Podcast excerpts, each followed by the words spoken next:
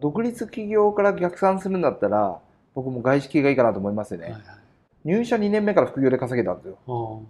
で、あの、ネットに入ってきたのはもちろん4年目で、はいえーね、海外駐在になってからですけど、はいはいあ4年目じゃない、あの、ネットで稼ぎ出したら5年終わってからだから6年目だ。おー6年目からネットで稼ぎ出したんですね。はいでも実際ね、その前も自分で稼げてたんですよ。はいよりリアルの方で。うん。で、それなんでかなって分析したときに、おっしゃることなるほどなと思ったんですけど、はい純粋な日本企業に入ったじゃないですか。はいはいただし、1年目はまあ全員一緒だったんですよ。なんか市場調査部隊みたいな感じで。はい全員バラバラにこの日本全国チリチリにされて、はいで、報告しに毎週帰ってくるみたいな感じだったんですけど、2年目は実は社内外資だったんですよ。あの、日本企業に行ったのに、僕がやりたいことじゃなかったんですけど、僕がやりたいのは昔からね、50年以上続いてるね、会社だったから、昔からその王道をやりたかったんだけど、2年目に社内で配出されたところっていうのは、アメリカのその玩具業界のナンバーワンの会社と、はい日本のナンバーワンの会社である僕が勤務した会社がはい提携したんですよ。で、それの事業部ができたんですよ。そこの営業マーケティングだったんですよ。なるほどうん。本当はね、僕がやりたいことっていうのは、おもちゃの企画開発だったんですよ。あかります。テレビ番組、アニメとか作って、おもちゃも作ってっていうのがやりたかったことだったんだけど、そことが大幅に外れて、いきなり外資系になっちゃったんですよ。社内にいながらだからあの、向こう、僕英語全く喋れなかったんですけど、はい。だから営業部隊だったんですけど、営業は、い。日本側のマーケットの方だったんだけど、そう。でもたまにほら外国人とかが本本米国本国から来たりする中で何言ってるか分かんなかったんだけあど、ーまあ、英語喋れる人もいたから、はいはい。うん。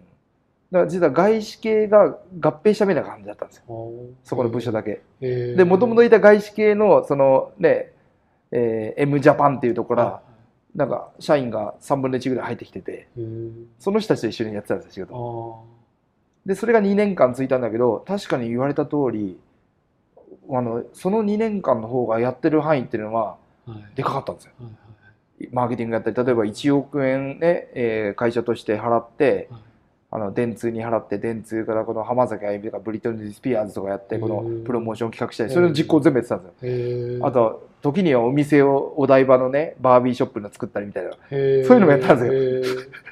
いろんなことやらされたんですよ。それってすごい後から行きますよね。そう。そう思いますう本当に。ん、でその時に僕の上司が昔あの、ね、携帯液晶ゲーム誰もがする携帯液晶ゲーム4000万個当ててあとあのアクティビティトイツってこれなんかああの昔からあるようなススポーツアクティビティみたいなやつが玩具になってるようなやつがあってそれも4000万個当てた人だったんですよ。僕の上司が。はいはい。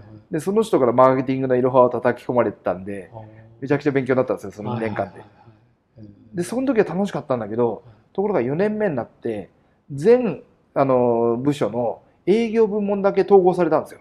ああなるほど。あの、本当は大量リストラするために、会社で。ほほら、なんかこうやってほら、配置転換するために、リストララ行えるじゃないですか、あぶれちゃった人っていうのは。洗い出せるじゃないですか。だからそれの時に、もう完全なる縦横決まってるような仕事しかできなくなっちゃって、まあ、その中でも営業成績は頑張ったんだけど、認められてくんないんですよ、王道通りやらないと。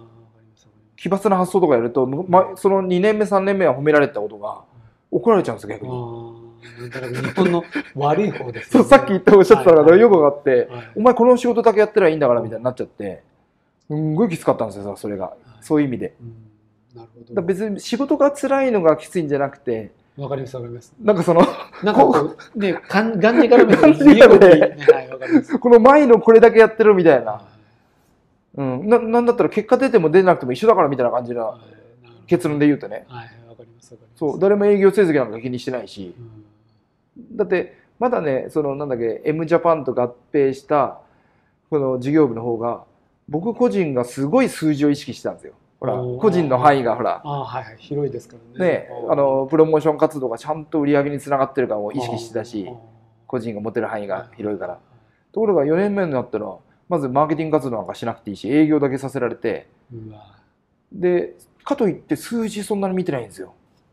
うんもう現場になっちゃってるから、うん単なる平社員になっちゃったから。かわかります。だから、わかりますその状況。それがそれきついですよね、うん。特にそこの前を経験したから後ろはものすごくきついですよね。で、副業でも稼げてる実力あるのに、そういう、なんか僕からすると、なんだこいつらっていう中で、そういうわけわかんない上司からわけわかんない指示が出て、作業のようなうん。現場作業のような指示が出てでなんか自分がねどんどん落ちていくのを感じるんですよわかります。わかります能力を失っていな。そうそうそうわかります。でそれで会社辞めるかどうかって考えた真剣にあだからそう副業を本業にするかって考えたんですよ当時のコンサルティングの。